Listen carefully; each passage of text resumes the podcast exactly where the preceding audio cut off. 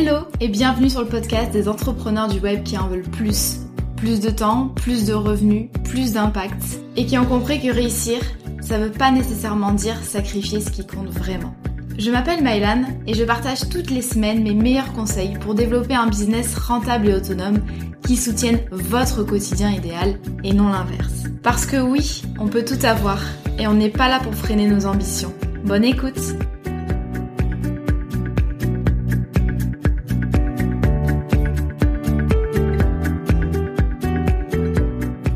Ravi de vous retrouver aujourd'hui pour ce nouvel épisode de podcast dans lequel j'avais envie de vous parler, une fois n'est pas coutume, d'équilibre vie pro, vie perso. Vous le savez, je vous enseigne dans mes contenus gratuits et payants des stratégies business pour développer un business de service rentable et solide, mais euh, surtout, j'essaye de vous montrer qu'on peut développer un business qui ne grignote pas notre vie personnelle et qui peut s'adapter à notre vie perso et non l'inverse. Et donc j'avais envie d'aborder, surtout euh, juste avant l'été, le fait de prendre plusieurs semaines off, totalement off de son business sans y mettre le feu. Oui oui, c'est possible. j'avais envie de commencer cet épisode de podcast par vous poser une petite question. Alors je n'aurai pas vos réponses, mais je vous amène à vous interroger là-dessus. Euh, imaginez que euh, vous êtes vraiment malade ou blessé, même si je ne vous le souhaite pas du tout, et euh, vous vous rendez euh, chez le médecin et votre médecin vous dit Madame, monsieur, il faut arrêter toute activité professionnelle pendant trois mois, et ce, dès demain.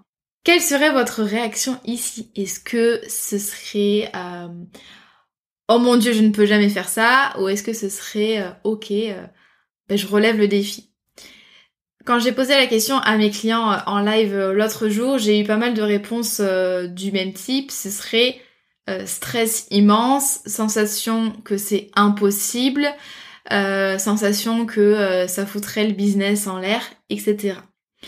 Alors bien sûr, trois mois c'est radical, c'est beaucoup, et beaucoup n'ont pas envie ni la possibilité de le faire, ça c'est sûr. Euh, mais le principe, c'est quand même que votre business doit pouvoir survivre à votre absence court, moyen, long terme, c'est-à-dire plusieurs semaines. À mon sens, si actuellement vous avez un business qui se développe bien, mais que vous ne pouvez pas partir ne serait-ce que deux, trois, allez, quatre semaines euh, sans travailler, je pense qu'il y a un problème et qu'il y a des petites choses à modifier dans votre organisation, dans vos stratégies, peu importe. Mais en fait, votre business doit, c'est une obligation, doit pouvoir survivre à votre absence. Et c'est à vous en fait de le construire de telle manière. Euh, il y a plusieurs types d'absence parce que on pense souvent aux vacances quand on aborde ce sujet. Mais il y a euh, d'autres absences volontaires et prévues. Euh, par exemple, vos enfants sont en vacances scolaires et vous devez les garder à la maison. Ou alors, euh, vous euh, déménagez ou un proche a besoin de vous, vous prenez plusieurs jours off. Mais il y a aussi les absences qui sont pas voulues et ou qui sont imprévues. Tout ce qui est euh, accident de la vie, que ce soit vous, vos proches. Voilà, on va pas rentrer dans le détail et, et on n'a pas forcément envie de parler de ça. Mais il faut y penser quand même, d'accord? C'est, ça n'arrive pas qu'aux autres. Il y a peut-être des moments où vous aurez besoin euh, pour plein de raisons différentes de vous éloigner un petit peu de votre business et de pouvoir le reprendre là où vous l'aviez laissé. Alors souvent quand on parle euh, du fait de prendre des vacances euh, quand on est entrepreneur, on vous donne tout un tas de tips sur comment préparer vos vacances, les fixer dans l'agenda, créer vos contenus à l'avance, etc. Mais ça pour moi c'est une toute petite partie du travail. Il faut vraiment avoir une vision macro, en fait, une vision d'ensemble. De manière générale, dès le début de votre business, c'est important de le construire de telle manière à ce qu'il soit solide et autonome. Ça, je vous renvoie à l'épisode 101 notamment du podcast. Arrêtons d'être l'esclave de notre business, comment construire un business solide et autonome? En fait, dès le départ, c'est-à-dire que si vous êtes créateur d'entreprise, c'est quand même le moment de vous y pencher. Dès le départ, il faut entraîner votre business à se passer de vous. Je vais vous donner des exemples, mais sachez que votre business n'est pas votre bébé. Vous devez faire en sorte que dès le départ, il y ait de l'autonomie et que vous puissiez vous détacher de votre business. Il y a plusieurs axes à ça. Euh, donc là, je vais vous donner une liste qui est pas du tout exhaustive. Mais par exemple, ce serait de bien choisir déjà son business model. Donc le business model, c'est la manière dont votre entreprise va gagner de l'argent. Euh, vous pouvez euh, proposer des prestations de services classiques, vous pouvez proposer des produits digitaux, de l'apport d'affaires, de l'affiliation, euh, du coaching de groupe, etc. Peu importe. Mais en fait, on se rend pas trop compte. souvent, le business model, on pense que c'est juste une stratégie business, mais c'est aussi bah, l'instrument de votre liberté. En fait, c'est ce qui va déterminer votre niveau de contrainte au quotidien. Certains business, par exemple, demandent d'être présent en permanence dans votre business, d'être beaucoup trop présent pour encaisser un chiffre d'affaires minimal. Je vais vous donner un exemple, euh, c'est quand même à prendre avec des pincettes, mais je vous donne l'exemple de l'entrepreneur qui ne propose que des séances de coaching d'une heure à 40-50 euros par exemple. Euh, c'est à prendre avec des pincettes parce que là je suis pas du tout en train de dire qu'il faut pas vendre son temps et qu'il faut pas vendre de prestations euh, de coaching à l'unité, des séances à l'unité. Mais dans cette, euh, dans cette hypothèse, je pense que tout le monde sera d'accord pour dire que pour vivre de son entreprise, va falloir en vendre un paquet de séances de coaching. Et ça veut dire que dès qu'on va s'absenter, on va avoir un chiffre d'affaires égal à zéro. Donc le problème, c'est que vous allez vous dire par exemple, pour gagner 2000 euros de chiffre d'affaires par mois, sachant que je le précise, 2000 euros de chiffre d'affaires par mois, alors c'est un, euh, un très bon chiffre d'affaires quand on débute, c'est super, mais euh, quand on enlève les impôts, les cotisations sociales, les frais professionnels, etc., ça fait pas non plus un salaire énorme. Donc si vous vous dites que pour gagner 2000 euros par mois, il faut vendre du coup, euh, et là en parlant hors taxe, il faut vendre 40 séances à 50 euros hors taxe, donc sans la TVA, euh, forcément vous allez vous dire les vacances, je sais pas où je vais les caser parce que déjà pour avoir ces 40 séances qui sont bookées, c'est très compliqué. Donc si en plus je m'en vais de mon business pendant plusieurs semaines, c'est mort. Donc il y a certains business models qui vous demandent d'être présent en permanence, de vendre en permanence, de remplir votre agenda en permanence pour avoir un chiffre d'affaires qui soit raisonnable. Attention aussi, donc là on parle du business model, mais on va rentrer un peu plus dans le détail. Attention aussi à ce que vous allez mettre dans vos offres au niveau du contenu et au niveau des promesses que vous allez faire à vos clients. Je vous donne un exemple. Je suis coach de vie et dans mes offres, je propose, j'offre à mes clients un soutien sur euh, WhatsApp 7 jours par semaine, 365 jours par an. Faut faire attention parce que ce genre de promesses, on a tendance à vouloir mettre plein de choses dans nos offres et à faire plein de promesses à nos clients parce qu'on se dit ça va être plus attractif et du coup on va faire plus de ventes. Le problème aussi c'est que ça vous contraint, vous êtes obligé. Si vous vendez un forfait de coaching comme ça avec un soutien illimité tous les jours de l'année pendant un an, c'est-à-dire que pendant un an, vous êtes obligé d'assurer cette prestation. Donc faites attention. Pareil, si vous vendez un forfait de coaching de 20 séances, un forfait de coaching individuel de 20 séances à un client à prendre dans les 6 mois, ça veut dire que pendant 6 mois, vous êtes obligé d'avoir très régulièrement des séances de coaching, vous êtes obligé d'être disponible finalement pour cette personne. Ça n'a rien de mal, mais sachez forcément que le contenu de vos offres et euh, les promesses que vous faites à vos clients, ça va aussi déterminer vous, votre, votre niveau de contrainte et de liberté au quotidien. Donc la question à vous poser, c'est vraiment quel niveau de contrainte voulez-vous supporter au quotidien? Ça va directement impacter en fait votre euh, la possibilité pour vous ou non de prendre du temps off. Autre moyen d'avoir un business qui soit euh, autonome, c'est d'être minimaliste dans vos projets et dans vos stratégies. C'est-à-dire que vous allez sélectionner peu de projets par an, vous allez mettre en place peu de stratégies, mais vous allez le faire à fond. En fait, plus vous allez prévoir de projets dans l'année, plus vous allez prévoir euh, d'être présent euh, en matière de communication euh, sur LinkedIn, sur Facebook, sur Insta, etc. Plus vous allez avoir de travail, logique, de to-do list à rallonge, et en fait vous allez vite devenir l'esclave de votre to-do list.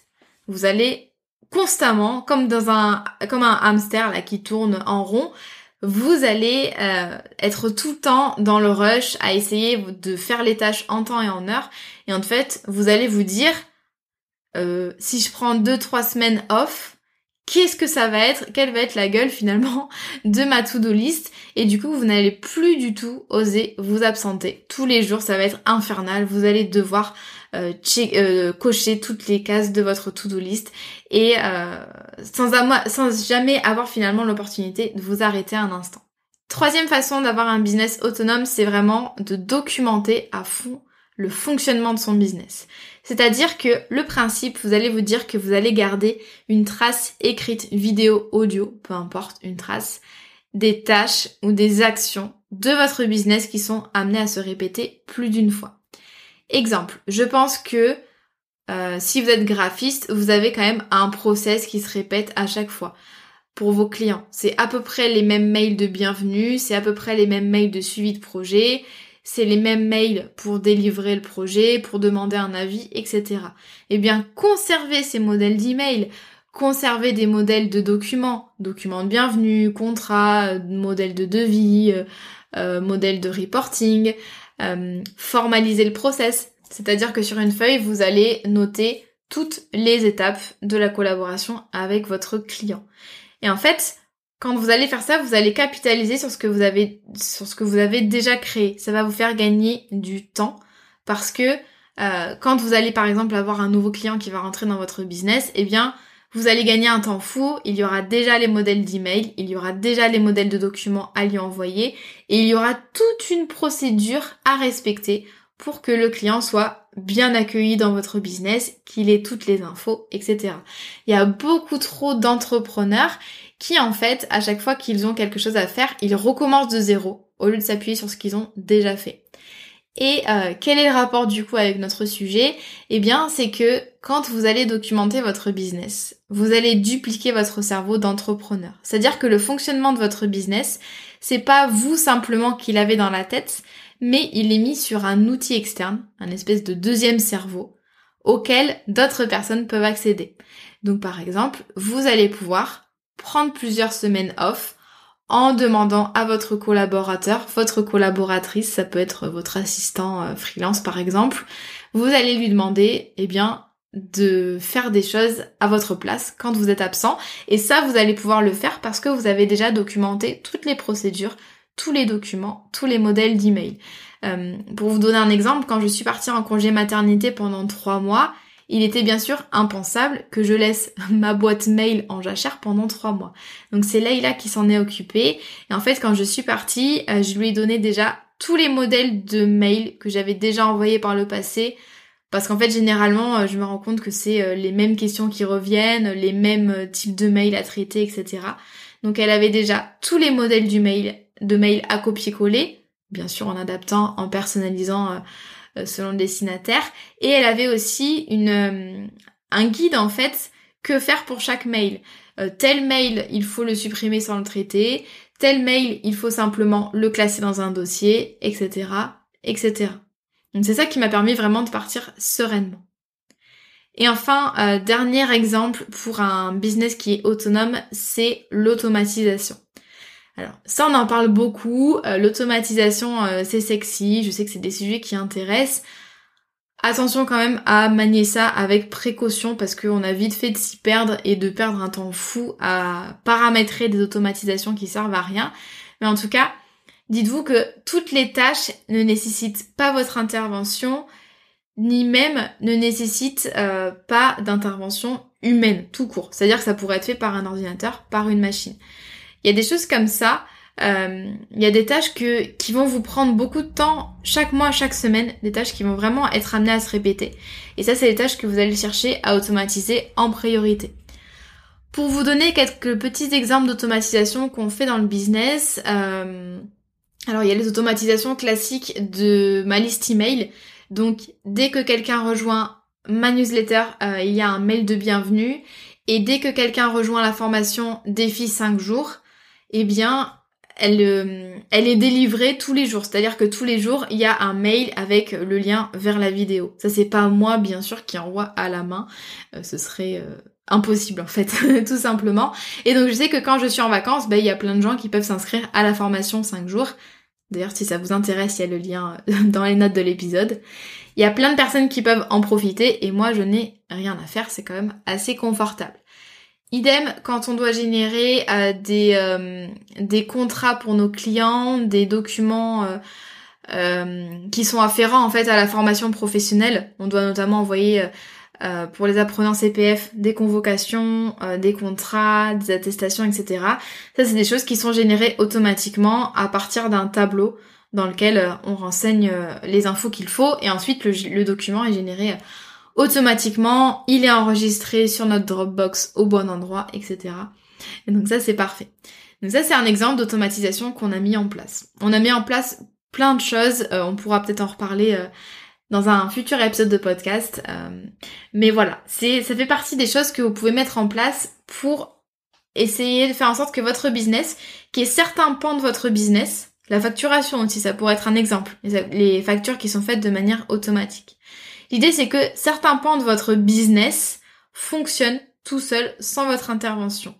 Et donc tout ça c'est vraiment le, le B à bas on va dire. C'est-à-dire que dès le début vous allez faire en sorte de construire un business qui puisse se passer de vous pendant quelques semaines.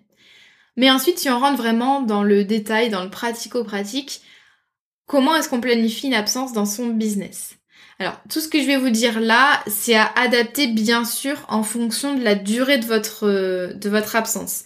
Moi qui suis partie trois mois en congé maternité, c'est pas la même chose que de partir une semaine en vacances. D'accord? Donc c'est vraiment à adapter. Vous faites euh, selon euh, les besoins du moment aussi. Euh, parfois quand on s'absente l'été, il y a quand même beaucoup moins de sollicitations clients. Parfois vous n'avez pas de prestations en cours. Donc voilà, c'est en fonction des périodes de l'année aussi qu'il faut adapter. Première chose à faire quand vous allez planifier une absence dans votre business, et ça c'est un truc qui est souvent un petit peu squeezé, c'est votre vision. Comment j'ai envie de vivre cette absence? Euh, Ça j'en parle parce que on a souvent une vision un peu euh, manichéenne. C'est soit euh, on est dans le business et on travaille à fond, soit on est parti en vacances et dans ce cas-là c'est mal de regarder ses mails ou de travailler un petit peu. Moi depuis le début de mon business, depuis vraiment la première année, je prends 10 semaines de congés par an. Mais ces 10 semaines de congés par an, généralement, c'est pas des absences pures et dures. C'est-à-dire qu'en fait, je choisis, moi, c'est vraiment un compromis que je fais avec moi-même, je garde, après ça dépend des, des vacances, mais il y a au moins quelques semaines où je suis off, mais je garde un pied dans le business, je continue à traiter mes mails, je continue à échanger avec mon équipe et je continue parfois un petit peu à créer du contenu ou à brainstormer sur certains projets parce que euh, moi j'ai envie de pouvoir euh, voilà prendre du temps off de mon business tout en ayant quand même des objectifs euh, business qui sont assez ambitieux chaque année. Donc c'est un petit peu le compromis que j'ai eu. Quand je suis partie en congé maternité, ça c'est la première question aussi que je me suis posée, c'est comment est-ce que j'ai envie de vivre ce congé maternité? Est-ce que j'ai envie de travailler un petit peu Est-ce que j'ai envie de tout couper? Est-ce que j'ai envie d'avoir encore des contacts avec toute l'équipe, d'aller sur Slack Est-ce que euh, euh, j'ai envie euh, le dernier mois par exemple de reprendre le travail progressivement? Ça c'était des réponses que seul moi pouvais donner, mais c'était hyper important. Avant toute chose, avant même de planifier l'absence, c'est hyper important déjà de répondre à cette question. Et si vous avez une équipe, vous communiquez la vision cette vision-là à votre équipe pour qu'ils sachent à quoi s'en tenir. Euh, est-ce qu'ils peuvent se permettre de vous contacter ou est-ce que vous voulez être totalement laissé tranquille euh, Quand est-ce que vous euh, pensez revenir dans le travail, etc. C'est des choses importantes à communiquer à votre équipe. Deuxième étape, c'est qu'est-ce que je fais de chaque tâche business habituelle? C'est-à-dire que vous au quotidien, vous faites tout un tas de tâches. Pendant votre absence, qu'est-ce qu'on va en faire? Et que moi, quand je suis partie en congé maternité, euh, j'ai euh, divisé, en fait, j'ai j'ai vraiment déjà mis à plat tout ce que je fais dans le business, c'est-à-dire que j'ai vraiment fait la liste exhaustive de tout ce que je fais chaque jour, chaque semaine, chaque mois. Ça, je vous invite à faire cet exercice parce que euh, très souvent, on a un petit peu du mal à vraiment avoir une vision ensemble sur tout ce qu'on fait au quotidien. Donc déjà, j'ai fait cet état des lieux et ensuite j'ai classé toutes ces tâches dans quatre catégories des tâches que je délègue entièrement, c'est-à-dire que les tâches que je fais habituellement et que je vais transférer à quelqu'un d'autre. Donc par exemple, j'en parlais tout à l'heure, la gestion de ma boîte mail qui a été confiée à Laïla pendant trois mois. Quelles sont les tâches que je stoppe entièrement?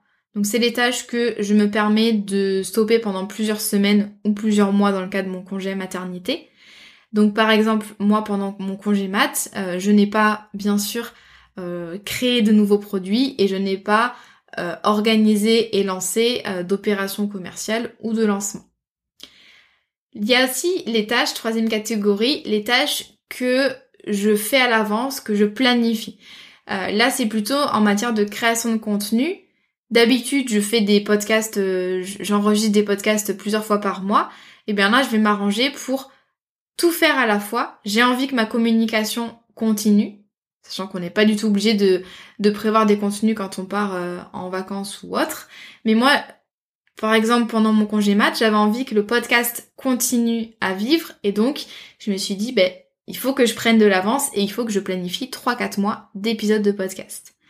Et quatrième catégorie, c'est des tâches que je maintiens. C'est-à-dire des tâches que je vais faire pendant ma période off. Donc par exemple, je vais continuer à poster des stories Instagram, je vais continuer à répondre aux messages privés, je vais continuer à aller euh, sur euh, le Slack et euh, discuter avec mon équipe, par exemple. D'accord? Donc quatre catégories de tâches, je délègue, je stoppe, je planifie et je maintiens.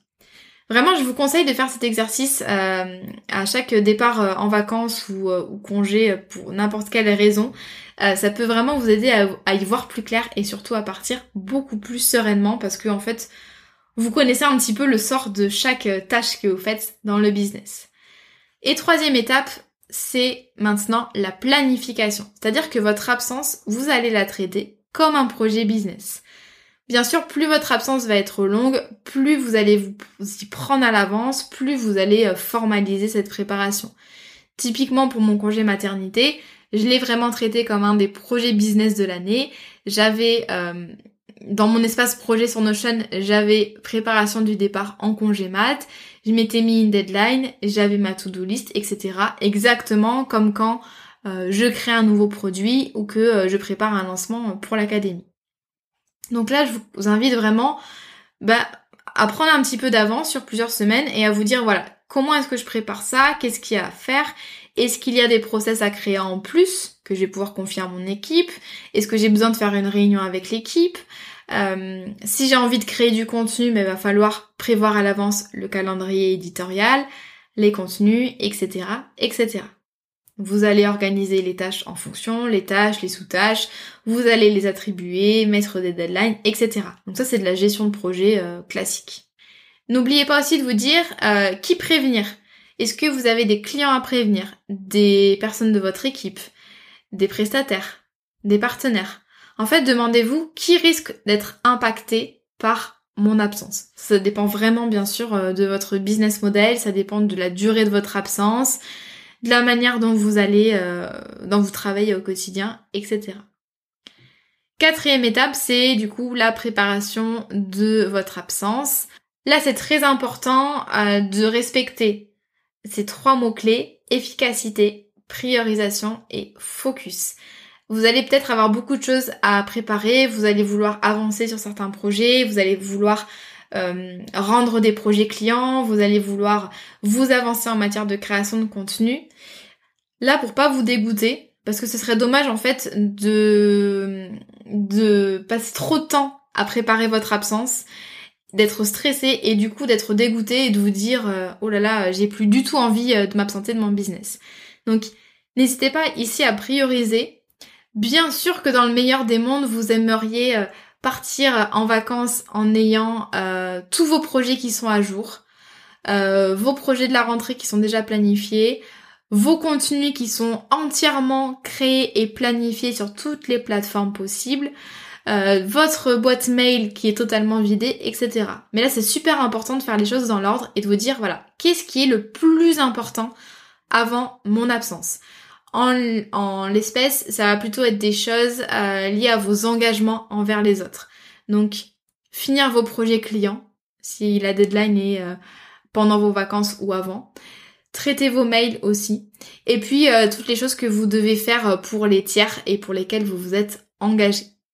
Ensuite, il y a des choses plus ou moins importantes. Il y a les projets à gérer. Donc ça, c'est à vous de voir quels sont les projets importants. La création de contenu aussi. Parfois, c'est peut-être la chose peut-être un peu moins importante parmi tout le reste. Mais voilà, n'essayez pas en fait de, de travailler trois fois plus avant votre absence, ça va vous dégoûter, vous allez être stressé et en fait c'est le meilleur moyen que euh, bah, pendant vos congés, au final, euh, vous restiez accroché à votre ordi à essayer de tout finir. Donc par exemple, moi je sais que quand je pars en vacances d'été, euh, très souvent je prévois pas de contenu type Insta, newsletter pas tellement et podcast en général je fais une pause parce que d'une part euh, ça me fait du bien de faire une petite pause estivale. Il y a moins de monde qui consomme des contenus business. Moi ça me permet de faire une pause côté créativité. Et en plus je sais très bien que très souvent avant le départ en vacances il y a plein de choses à faire et que j'aurai jamais le temps en plus de créer trois fois plus de contenu pour prendre de l'avance. Donc ça c'est vraiment à vous comment vous le sentez, mais essayez un petit peu de lâcher prise. Il y a certaines choses dont vous n'avez pas forcément besoin avant de partir euh, en vacances. Et enfin, cinquième étape, ce serait de préparer l'après. Euh, ça, c'est quelque chose euh, auquel on pense un petit peu moins. On pense vraiment à la préparation en tant que telle de l'absence. Mais faites attention aussi à, à, préparer votre retour de manière à ce que ce soit serein et organisé.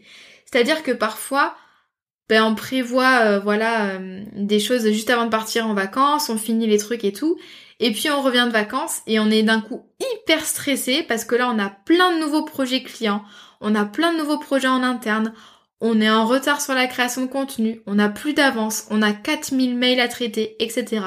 Et du coup, ben, le retour de vacances, ça a un goût un petit peu amer et je peux vous garantir que du coup, ça va pas vous aider à prendre des vacances euh, pour la prochaine fois. En fait, ça risque vraiment de, de vous rebuter un petit peu. Donc, essayez déjà dans votre agenda de prévoir plusieurs jours pour vous mettre à jour. Donc, au lieu de commencer euh, tout feu tout flamme, de reprendre vraiment le boulot à fond, essayez de prévoir après, ça dépend de la durée de votre absence, mais essayez de prévoir un jour, deux jours, trois jours, voire un peu plus, pour vraiment vous remettre à jour, vous remettre dans le bain, avant de euh, reprendre vos tâches habituelles. Moi, par exemple, pour mon retour de congé maternité, j'avais prévu tout le mois d'avril. C'était vraiment le mois où je me mettais à jour sur ce qui avait été fait. Euh, je reprenais euh, le suivi des sessions en cours. Euh, j'essayais de reprendre un petit peu d'avance pour ma création de contenu, etc. Et moi, je me suis pas dit d'un coup, faut que je me mette dans le rush. Également, essayez de prévoir, si vous faites, si vous prévoyez des contenus pendant votre absence, essayez aussi de prévoir des contenus pour euh, la semaine après votre retour. Parce qu'en fait, si vous prévoyez des contenus pendant vos vacances, mais que vous rentrez et que là vous n'avez plus aucune avance dans vos contenus, ça risque de vous stresser un peu. Donc encore une fois, si vous en avez la possibilité et le temps, essayez de prévoir un peu plus de contenu que la durée effective en fait de votre absence. N'hésitez pas aussi à anticiper quelques tâches en fin de vacances. Alors ça c'est vraiment à vous de voir, mais je sais par exemple que moi j'ai pas envie de revenir au travail et d'avoir 200 mails à traiter. Donc en général, le week-end juste avant de reprendre, je mets un petit peu le, nez dans ma boîte mail et euh, devant une série ou tranquillement sur mon canapé, sans pression, euh, j'essaye de traiter euh, quelques petits mails pour pas avoir cette impression d'être totalement submergée en fait quand je reviens au boulot. J'ai pas du tout envie de reprendre dans le stress et dans l'énervement. Idem, euh, dans la même, euh, la même veine, essayez d'anticiper les projets et les deadlines du retour.